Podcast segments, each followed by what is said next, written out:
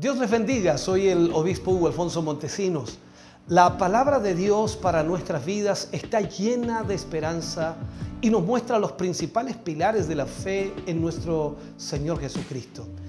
Te invito a ver con mucha atención el siguiente mensaje. Esperamos que esta palabra pueda bendecir y fortalecer tu vida. Te invito a ver el mensaje de Dios. Gloria al nombre del Señor. Vamos a ir ya a la palabra del Señor en esta mañana y esperamos que usted esté con nosotros hoy, comparta por supuesto eh, esta conexión con su familia, amigos y pueda estar atento a lo que el Señor nos hablará en este día. Vamos a ir al libro de Éxodo, capítulo 17, versículos 8 al 13 Vamos a leer y usar como base, por supuesto, a lo que será la palabra del Señor en esta hora. Recuerde, hoy estamos iniciando con una nueva serie y le hemos titulado La oración. Y vamos a tratar varios temas acerca de esto y poco a poco vamos a ir abarcando áreas importantes en, este, en esta temática. Éxodo capítulo 17, versículo 8 al 13, leemos la palabra del Señor, lo hacemos en el nombre de nuestro Señor Jesucristo. Dice, entonces vino Amalek y peleó contra Israel en Refidín. Y dijo Moisés a Josué, escógenos varones y sal a pelear contra Amalek. Mañana yo estaré sobre la cumbre del collado y la vara de Dios en mi mano. E hizo Josué como le dijo Moisés, peleando contra Amalek. Y Moisés y Aarón y Ur subieron a la cumbre del collado. Y sucedió que cuando alzaba Moisés su mano, Israel prevalecía. Mas cuando él bajaba su mano, prevalecía Amalek. Y las manos de Moisés se cansaban, por lo que tomaron una piedra y la pusieron debajo de él y se sentó sobre ella y Aarón y Ur sostenían sus manos el uno de un lado y el otro del otro. Así hubo en sus manos firmeza hasta que se puso el sol. Y Josué deshizo a Malek y a su pueblo a filo de espada. Oremos al Señor. Amado Dios, estamos ante tu presencia Dándote gracias, Señor, porque podemos tener tu palabra para nuestra vida en esta mañana. Y esperamos y rogamos, Señor, que tu Espíritu Santo nos guíe al ministrar hoy y que cada vida, Señor, que reciba esta palabra sea bendecida. Señor, ayúdanos para que tu pueblo, tu iglesia, tus hijos, tus hijas puedan, Señor, a través de este tema entender, Señor, la importancia de la oración y cuál es el proceso y cuál es también el orden que tú has establecido en nuestra vida espiritual. En el nombre de Jesús te damos gracias. Gracias, Señor, por todo lo que hoy recibiremos y por tu presencia en medio nuestro. Para la gloria de Dios, amén y amén, Señor. Bien, vamos a usar como título hoy la actitud hacia Dios en la oración. Nuestra actitud hacia Dios en la oración, podríamos aplicarlo de esa manera. Hemos visto en varios temas que hemos tratado en diferentes series que hemos hablado, sin duda, que no importa lo que hagamos, no importa incluso lo que estudiemos, no importa lo que aprendamos, pues nada de lo que estudiemos o nada de lo que aprendamos funciona sin la oración. Incluso fue el señor Wesley quien dijo, Dios no hace nada sino en respuesta a la oración. Es importante entonces tener esta claridad en nuestra mente y en nuestro corazón al iniciar este tema. Lo que acabamos de leer en el libro de Éxodo y lo que acabamos de ver en realidad es la historia de la oración que prevalece la historia de la oración que prevalece. Lo que vemos aquí en este pasaje es a Moisés y que al mismo tiempo notamos que la fuerza de Moisés no es igual a la necesidad. O sea, la lucha que tenían o la pelea, la guerra que tenían contra Malek era muy grande y la fuerza de Moisés insuficiente para en alguna manera sostener la victoria. Así que lo que hizo eh, Ur y Aarón fue traerle una roca y lo sentaron en ella. Él se sienta en la roca y Aarón y Ur sostienen sus manos para que él las mantenga levantadas y de esa manera entonces el poder de Dios siga obrando en el pueblo. Aquí tú tienes, en otras palabras, la posición o la postura de un intercesor. Este es el significado entonces de Moisés levantando sus manos, mostrando una absoluta dependencia de Dios. Eso es lo que estaba haciendo Moisés. La oración eh, muestra mi actitud hacia Dios mismo. O sea, depende de mi oración y a través de esa oración yo demuestro mi actitud hacia Dios. El asunto de la oración, hermano querido, es eh, algo, algo que, que decimos que creemos. Porque es un hecho de que si oramos, entonces es porque creemos que hay un Dios. Y el testimonio de la iglesia es que realmente no creemos como decimos que creemos, porque lamentablemente la iglesia no está orando. Hablo en general, por supuesto, usted toma lo que debe tomar. Aquí, bajo el antiguo pacto, la actitud de Moisés hacia Dios fue la de dependencia, o sea, dependía totalmente de Dios. Y esto es, esto es lo que es levantar las manos, por supuesto, en el significado literal porque es una rendición total. Cuando levantamos nuestras manos al Señor es porque nos estamos rindiendo totalmente a Él. Moisés está diciendo, me doy a mí mismo a, Dios o me doy a mí mismo al Señor. Moisés allí está entonces en el collado como un intercesor con sus manos levantadas en la postura de alguien bajo completa y total sumisión a Dios. Él clamó al Señor, por supuesto, y en este sentido Dios respondía. ¿Qué pasó? Mientras Moisés intercedía o mientras Moisés adoraba a Dios, mientras Moisés oraba, mientras Moisés estaba levantando sus manos en completa sumisión a Dios, dice que abajo Josué debilitó a su enemigo. Esto debería desafiarnos a nosotros hoy día. Si bajo el antiguo pacto, lo miramos así, si bajo el antiguo pacto la gente de oración podía debilitar al enemigo y hacerlos huir, lograr y alcanzar la victoria, imaginemos por un momento entonces, imaginemos qué podemos hacer bajo el nuevo pacto. Cuando por supuesto encaramos al enemigo, cuyas obras han sido destruidas por Cristo en la cruz del Calvario. La, Biblia dice que Jesús destruyó las obras de Satanás.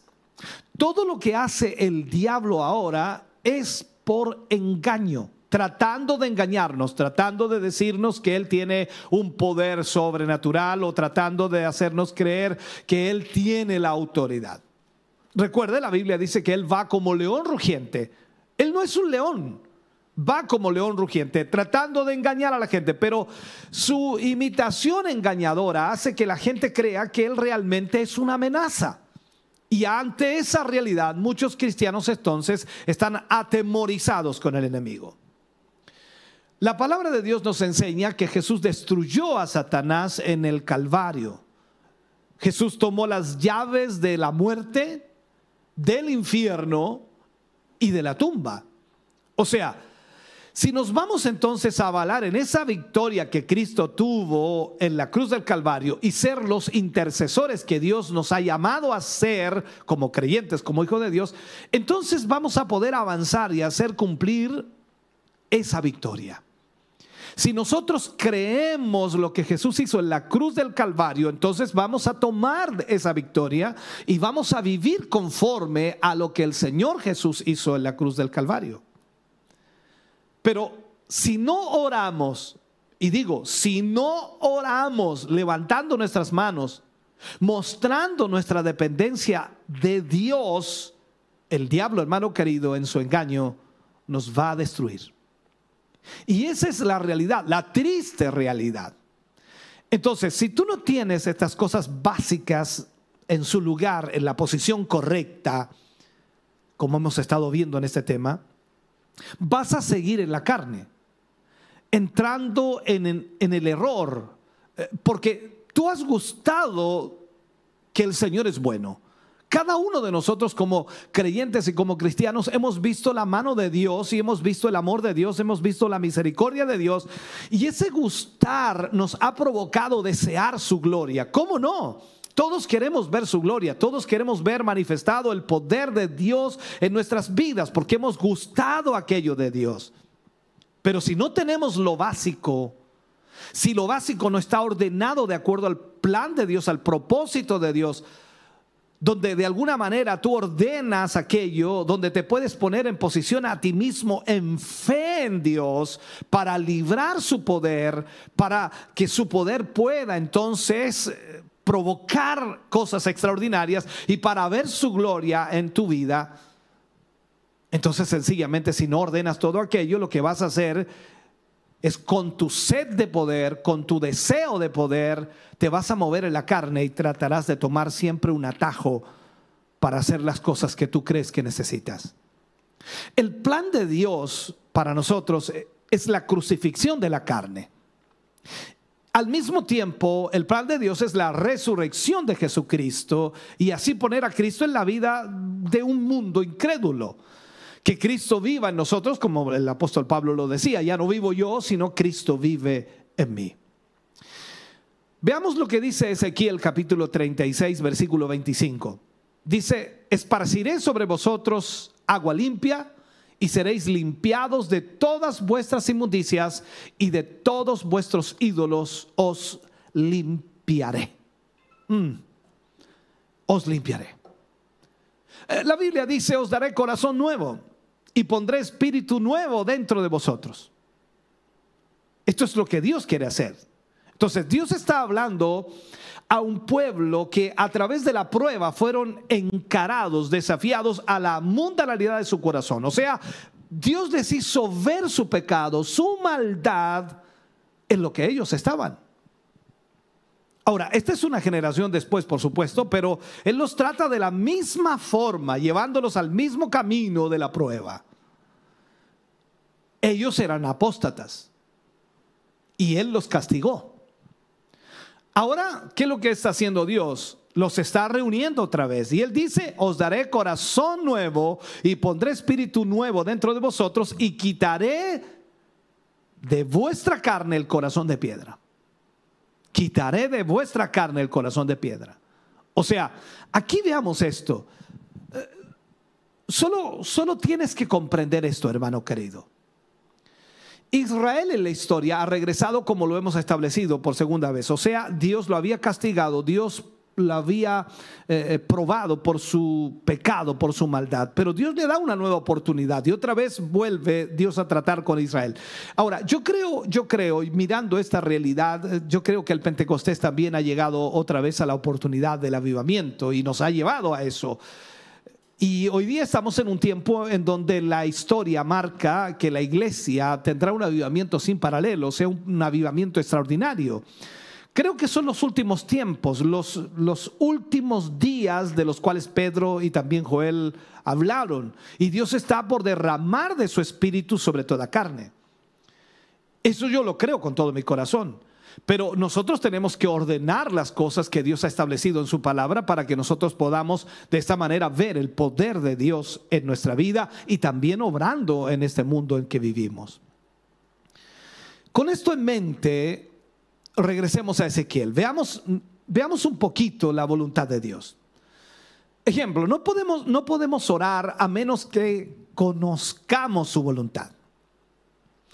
A, veces nosotros oramos sin conocer la voluntad de Dios, seamos honestos. A veces oramos pidiendo cosas para nuestra vida sin saber si eso es correcto o no lo es. Entonces no podemos orar a menos que conozcamos la voluntad de Dios. Ahora, si oramos de acuerdo a su voluntad, sabemos que nos oye. Eso es lo que la escritura dice. Entonces a veces tú y yo pensamos que Dios no nos ha oído y posiblemente tengamos toda la razón. Pero la pregunta es a la inversa. ¿Hemos orado realmente bajo la voluntad de Dios? Porque si oramos en la voluntad de Dios, Él nos oye. Yo sé cuál pregunta te estás haciendo ya. ¿Y cómo conozco la voluntad de Dios?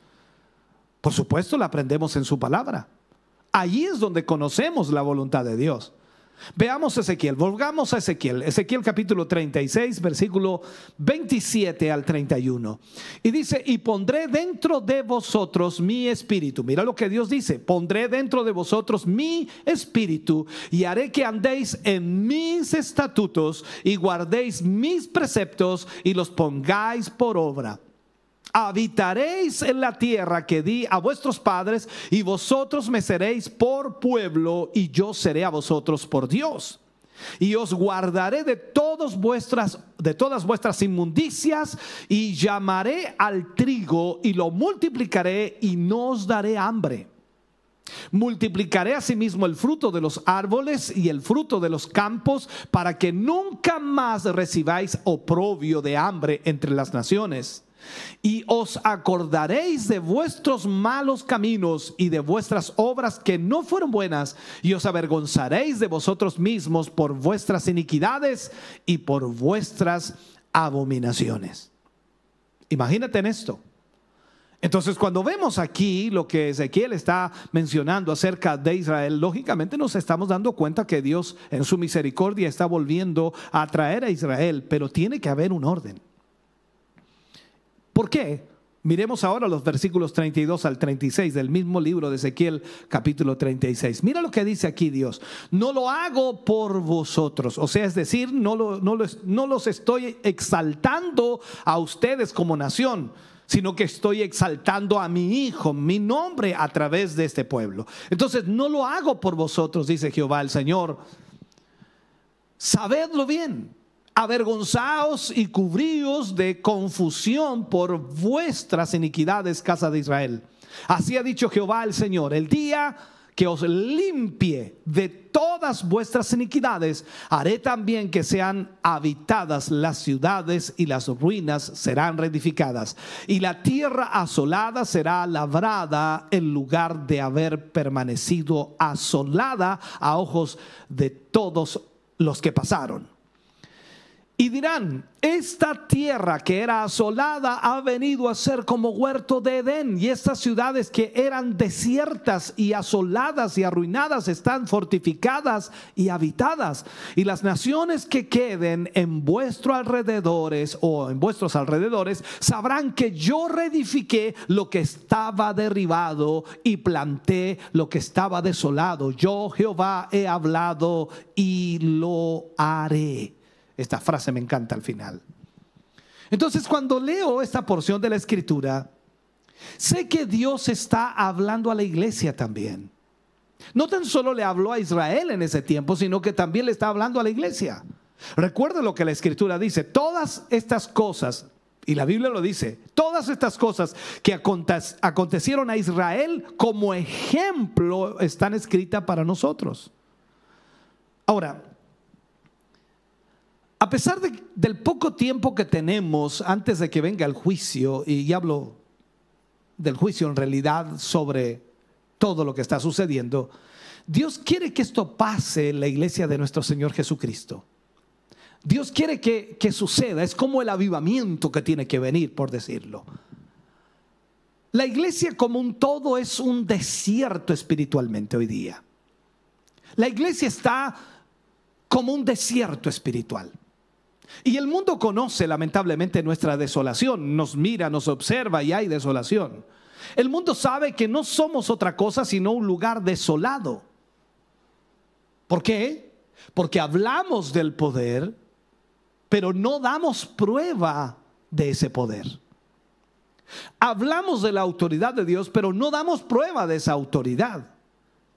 Pero Dios dice que si caminamos conforme a sus estatutos, y sus testimonios, esto es hacer más que citar las escrituras, hermano, más que citar versículos bíblicos. Y si nuestro hablar entonces proviene de una relación con Él y hacemos las cosas a su manera, a la manera de Dios, Él restaurará su poder y su bendición sobre la iglesia. Ahora, el siguiente versículo es clave, es la clave de todo. Cuando nosotros leemos el final de, los versículos que estábamos leyendo en Ezequiel, dice, yo lo haré. Tú pensarás entonces que si Dios lo va a hacer, esto es todo lo que se necesita. O sea, Dios dijo que lo iba a hacer, que lo haga. Pero entiende, por favor. Dios dice, yo lo haré. Y Él dice, yo Jehová he hablado, yo lo haré. Entonces, he oído el mensaje, he visto el poder de Dios en pequeños chorros, puedo decirlo así. He visto cómo Dios ha obrado, pero Él dice que llenará la tierra con su gloria. Y no es lo que estamos viendo hoy. Entonces la pregunta que nos hacemos es, ¿por qué no ocurre aquello que Dios dice que sucederá? Que la tierra será llena de su gloria. Si Él dice, yo lo haré, y si yo, Jehová, he hablado, yo lo haré. Entonces, ¿por qué no sucede? La respuesta está en el versículo 37. Mira lo que dice el versículo 37 de Ezequiel 36. Cuando tú lees eso, te das cuenta de esto. Así ha dicho Jehová el Señor, aún seré solicitado por la casa de Israel para hacerles esto. Aún seré solicitado por la casa de Israel para hacerles esto. O sea, la voluntad de Dios no puede ser hecha sin Dios. Pero Él no hará su voluntad sin mí. Quiero que entiendas esto. Esto tiene que ser recíproco. O sea, la voluntad de Dios no puede ser hecha sin Dios. Pero Él no hará su voluntad. No es que no pueda. Él no hará su voluntad sin mí. Aquí no tenemos opción acerca de la oración. Dios dice, yo he hecho todas estas promesas, pero por todo esto yo tengo que ser solicitado por mi pueblo. O sea, mi pueblo es el que tiene que pedir que yo haga esto. Escucha bien, a pesar que Él ha hecho todas estas promesas, nunca vienen delante de Él en oración para que sean hechas. A pesar de que Dios tiene tantas promesas en su palabra para su pueblo, para su iglesia, la iglesia nunca viene delante de Él para pedir aquellas promesas o para que esas promesas sean hechas. Entonces, si creemos todo lo que decimos, entonces no tenemos opción. Debiéramos ir a la presencia de Dios a pedirle por aquellas promesas. Señor, tú dijiste en tu palabra, Señor, tú dijiste. O sea, no es lo que yo digo, sino es lo que tú dijiste. Recuerda la escritura cuando el Señor entra al templo, dice, esta, esta debe ser una casa de oración.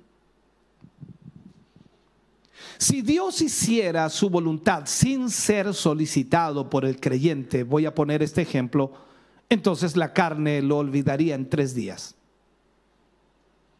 Si Dios hiciera su voluntad sin que nosotros dijéramos nada, entonces nos olvidaríamos de Dios. Escucha bien, por favor. La escritura dice, sin fe es imposible agradar a Dios. Debes creer que Él es y la oración muestra nuestra actitud hacia Él. Eh, cuando vienes a un lugar de oración, entonces estás mostrando tu actitud, diciendo que crees que Dios es. Y en ese lugar de oración estás demostrando tu absoluta, total dependencia y sumisión a Dios. ¿Sabes? Dios va a tratar con nuestra actitud hacia sus provisiones, hacia el mundo, hacia las circunstancias, hacia el pesar, hacia la amargura, hacia el dolor que podamos tener. Él también va a tratar con nuestra actitud hacia sí mismo. Y no hay nada más que muestre cómo me siento respecto a Dios que mi vida de oración. Pablo dijo, sin fe es imposible agradar a Dios, porque es necesario que el que se acerca a Dios crea que le hay y que es galardonador de los que le buscan. O sea, estamos hablando de diligencia, ser diligentes en buscar al Señor. Mi fe nunca es probada como es probada cuando me arrodillo en el altar.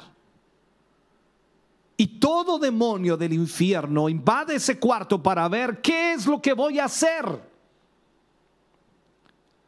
El Salmo 106, versículo 7 leemos, nuestros padres en Egipto no entendieron tus maravillas, no se acordaron de la muchedumbre de tus misericordias, sino que nosotros, por decirlo así, ellos se rebelaron junto al mar, el mar rojo, sino que se rebelaron junto al mar. ¿Sabes? Ellos no entendieron esa gran liberación. No la comprendieron.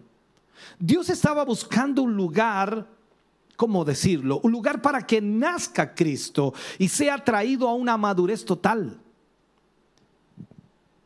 Esto es por lo que por lo que hay más regocijo en el cielo cuando dice la escritura, hay gozo en el cielo cuando cuando un pecador se arrepiente.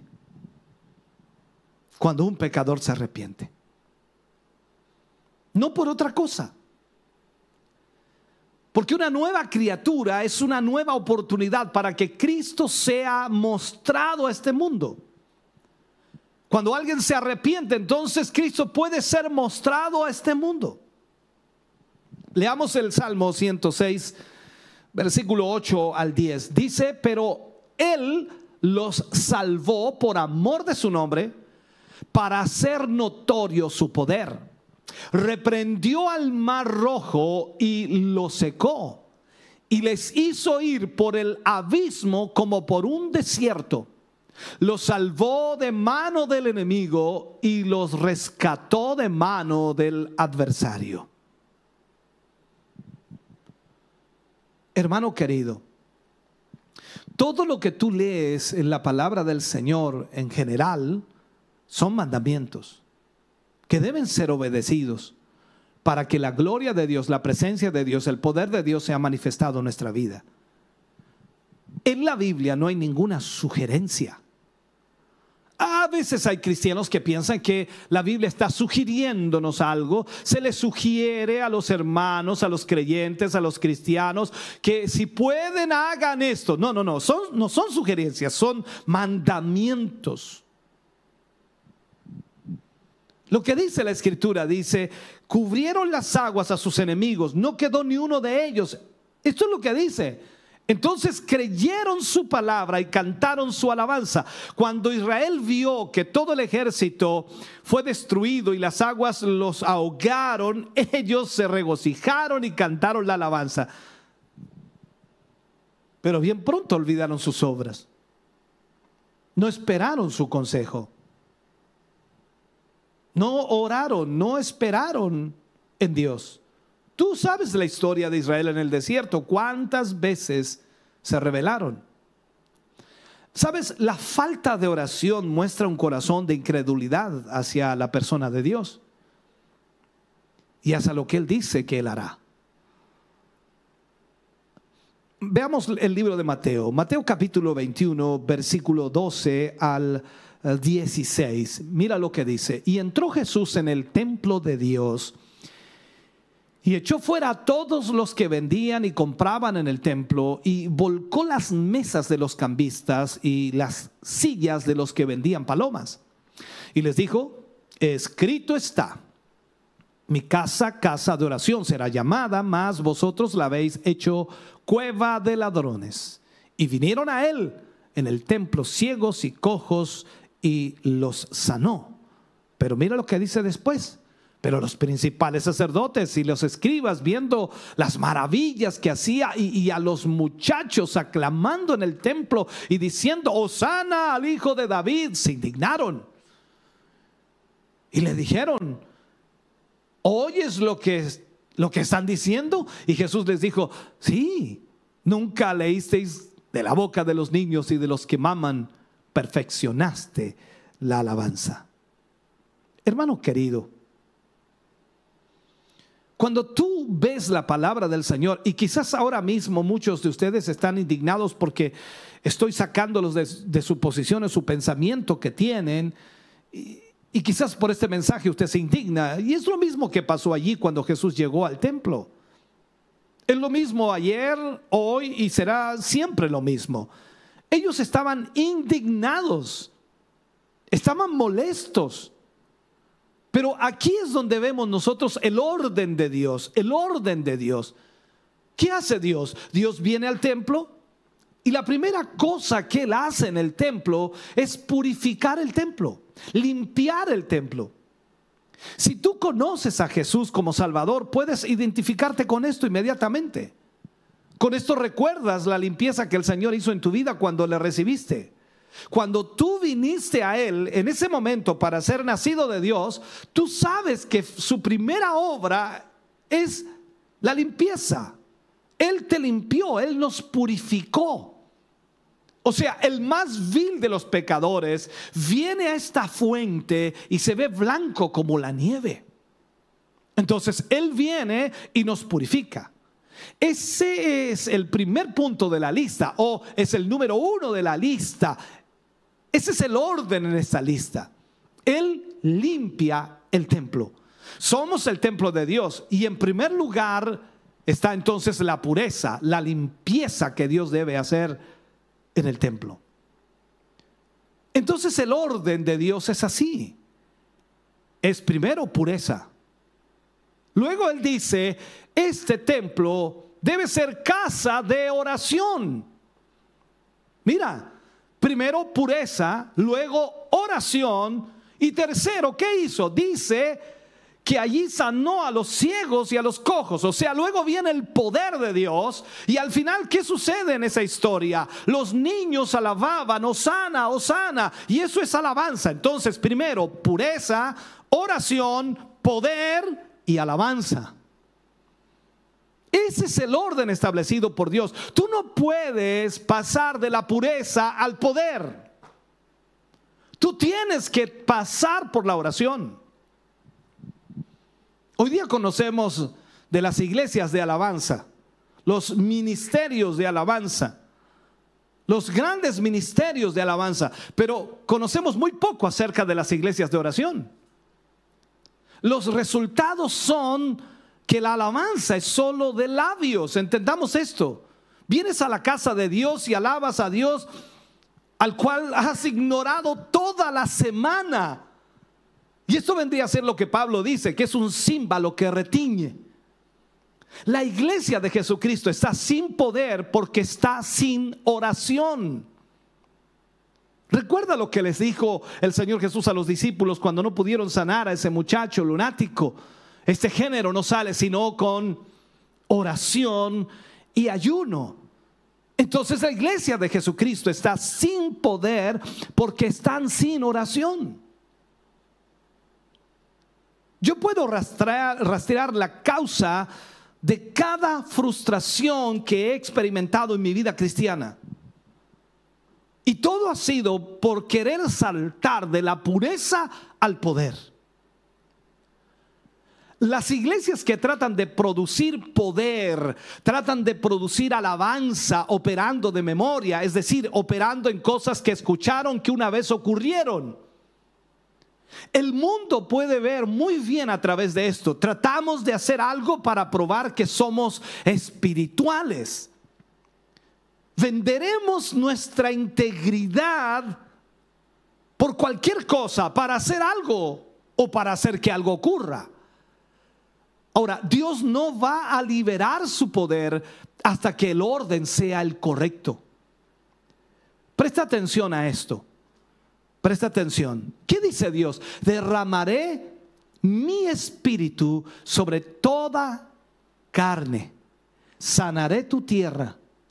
Te visitaré. Esto es como decir, clama a mí, yo te responderé.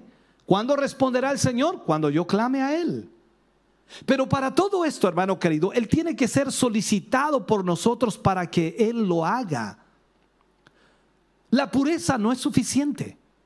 El que tú hayas recibido a Cristo, seas un hijo de Dios, seas un creyente, un cristiano, y eres puro de corazón, eres una persona que ama al Señor, pero que lógicamente piensas que con eso basta. No, no puede haber poder solo porque eres puro.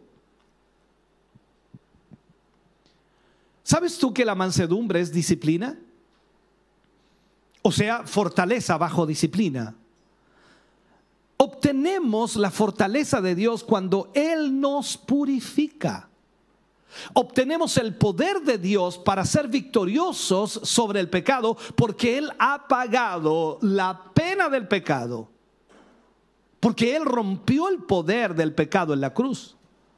Ahora, la sangre de Jesucristo me limpia de todo pecado. O sea, tengo, tengo su poder en mi vida cuando soy salvo. Claro que sí. Pero esto no producirá el poder manifiesto. O sea, entendamos por favor, cuando tú y yo somos salvos, tenemos el poder de Dios para la salvación.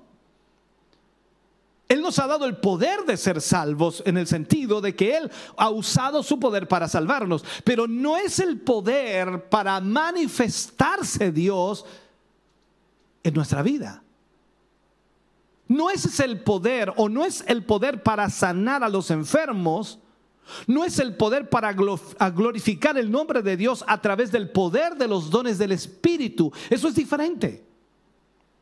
Por eso digo, no puedes saltar de la pureza al poder, ni puedes saltar del poder a la alabanza, esa alabanza perfeccionada. Aquí es donde tenemos que disciplinar todo el poder que recibimos en la cruz bajo la poderosa mano de Dios y mostrar, por supuesto, una humilde, sumisa y arrepentida actitud hacia la persona de Dios al orar sin cesar. ¿Qué hemos hecho? Si puedo colocar un ejemplo. Hemos edificado un ministerio ismaelita. ¿Qué es eso, pastor? Déjeme explicarle. Un ministerio ismaelita es un ministerio carnal. ¿Por qué? Recordemos a Abraham en la historia bíblica. Abraham trató de tener un hijo y lógicamente lo hizo a través de la criada. Y nació Ismael, el hijo de la carne. No era el hijo del espíritu, no era el hijo de la promesa, sino el hijo de la carne. Entonces hemos edificado un ministerio ismaelita, un ministerio carnal. Y uno tras otro hemos edificado un ministerio ismaelita dentro de la iglesia. Ahora no tenemos tiempo para orar porque tenemos que inventar muchas formas para sostener esos ministerios ismaelitas. No tenemos tiempo para buscar de Dios porque hay mucho trabajo que hacer. Somos demasiado orgullosos para permitir que vengan a cenizas esos ministerios ismaelitas y vamos a mantenerlos flotando. Así tome 24 horas diarias, hermano querido. Y a eso hoy día los predicadores le llaman agotamiento agotamiento, es que estamos agotados, estamos cansados, tantas cosas que hacemos. La verdad que no es agotamiento, es pecado. ¿Qué hacía Jesús a pesar de tener un tremendo ministerio? A pesar de hacer todo lo que hacía durante el día. ¿Qué hacía Jesús? Jesús oraba. Él salía mucho antes del amanecer, como era su costumbre. ¿Y qué hacía? Oraba. Lo encuentras al inicio de su ministerio, lo encuentras al medio de su ministerio y lo encuentras al final de su ministerio. ¿Qué hacía? Oraba. En el Gexemaní oraba, en la cruz oraba, siempre oraba. Los discípulos caminaron con él por tres años. Los discípulos vieron su poder. Lo vieron sanar a los enfermos, limpiar a los leprosos, levantar a los muertos. Extraordinario. Ellos vieron cómo Jesús hacía aquello en el poder de Dios. Pero escúchame bien, los discípulos no le pidieron al Señor, enséñanos a tener poder, enséñanos a sanar, enséñanos a aliviar a esos enfermos. Ellos, hermano querido, entendieron la razón por la cual todo ocurría, comprendieron la razón por la cual Jesús hacía todos esos milagros. Por eso ellos le dijeron, Señor, enséñanos a orar. Cuando el Evangelio es presentado, muchas veces va de una manifestación de poder a otra. Y eso no está bien. Lo que pasa en los Evangelios pasó entre tiempo de oración a otro. Es increíble. Hoy día predicamos de mucho poder, de mucha autoridad y recibe y proclama y esto y esto otro. Pero todo, hermano querido, en el Evangelio pasa de tiempo de oración a otro. O sea, la oración es lo esencial. Para caminar con Jesús tienes que ir donde Él está. Él no va a venir donde ti, tú tienes que ir donde Él está.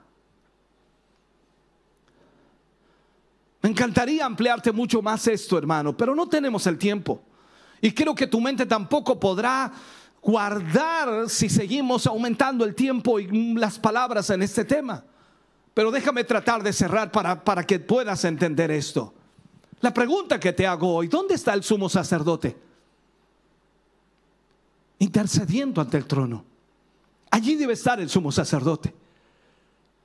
El siervo no es más que su maestro. Eso es lo que Jesús dijo. Como el Padre me ha enviado, yo os envío. Por eso los discípulos le dijeron, enséñanos a orar. Vamos al libro de Mateo capítulo 6, versículo 5 al 8. Mira lo que dice. Y cuando ores, no seas como los hipócritas, porque ellos aman el orar en pie en las sinagogas y las esquinas de las calles eh, para ser vistos de los hombres. De cierto os digo que ya tienen su recompensa. Mas tú, cuando ores, entra en tu aposento y cerrada la puerta, ora a tu Padre que está en secreto y tu Padre que ve en lo secreto te recompensará en público. Y orando, no uséis vanas repeticiones como los gentiles que piensan que por su palabrería serán oídos. No os engañéis, pues semejantes a ellos. No os hagáis, perdón, semejantes a ellos, porque vuestro Padre sabe las cosas o de las cosas o qué cosas tenéis necesidad antes que vosotros las pidáis. Entonces veamos esto, no estamos hablando a un Dios indispuesto, no estamos tocando la puerta de alguien que salió de casa, no estamos eh, llamando a alguien que no va a contestar, no, no, no. Tú tienes que presentar tu caso ante el Señor. Pero no tienes que presentarlo, hermano querido, como un abogado o, como un frente a un abogado. No tienes, que, no tienes que tener un resumen de 25 páginas de tus necesidades. Solo aprende qué es la oración. Ora como Jesús enseñó a sus discípulos a orar. Él sabe nuestra necesidad antes que la pidamos. Él quiere que nosotros nos alineemos para que Él pueda ser Dios en nuestra vida. Cuando Él es Dios en la iglesia, el poder estará allí. Por eso dice, oraréis así. ¿Sabes? La carne no quiere orar. Dime qué día te levantas y la carne te dice, Hugo, ora. Eh, ora. ¿Cuánto es eso? El espíritu en mí debe mandar a la carne que se someta y ore. El orden nuevamente, hermano querido, que nos trae esta lección, cuando, cuando Jesús entró en el templo, lo primero que hizo fue limpiar el templo. Luego él dijo que debía de ser una casa de oración. O sea, pureza, oración, luego el poder. Ese poder manifestado viene como resultado de la oración. Vuelvo y cierro con estas palabras. Primero es la oración. Entonces, la sanidad del enfermo. Y luego vendrá la alabanza y la adoración a Dios. Todo eso, hermano, debemos aprenderlo porque sin duda es necesario que la iglesia cristiana lo sepa, lo entienda, lo comprenda, porque es la única manera, hermano querido, de ver el poder de Dios. Todos, todos quieren ver el poder de Dios, quieren vivir un avivamiento, pero nunca dejes el orden establecido por Dios. Dios vino al templo, Jesús vino al templo, limpió el templo. Luego de eso dijo, casa de oración será llamada. Y luego hizo sanidades y milagros. Y luego vino la alabanza. Ese es el orden de Dios. No te saltes el orden de Dios. Te invito a orar. Padre, en el nombre de Jesús vamos ante tu presencia. Dando gracias por tu palabra, agradeciendo, Señor, que tú nos hables y nos ministres en esta mañana. Gracias por quienes están hoy conectados y quienes han recibido esta palabra, Señor. Te pedimos y te rogamos que tu mano poderosa sea extendida en una forma especial y traiga, Señor, comprensión a esta palabra. Ayúdanos, Señor, para que volvamos a la oración, para que realmente entendamos, Señor, que todo parte de allí. Ya hemos sido limpios, ya hemos sido salvados. Ahora, Señor, nos resta seguir el orden, la oración. Señor, ayúdanos y guíanos para que tu poder se manifieste sobre tu iglesia, sobre tu pueblo. En el nombre de Jesús lo pedimos. Amén y amén, Señor. Aleluya. Estamos contentos de que hayas visto y escuchado este mensaje. Creo con todo mi corazón que Dios le ha bendecido. Quiero invitarles a suscribirse a mis redes sociales, donde tenemos contenido que le ayudará a alimentar su vida espiritual.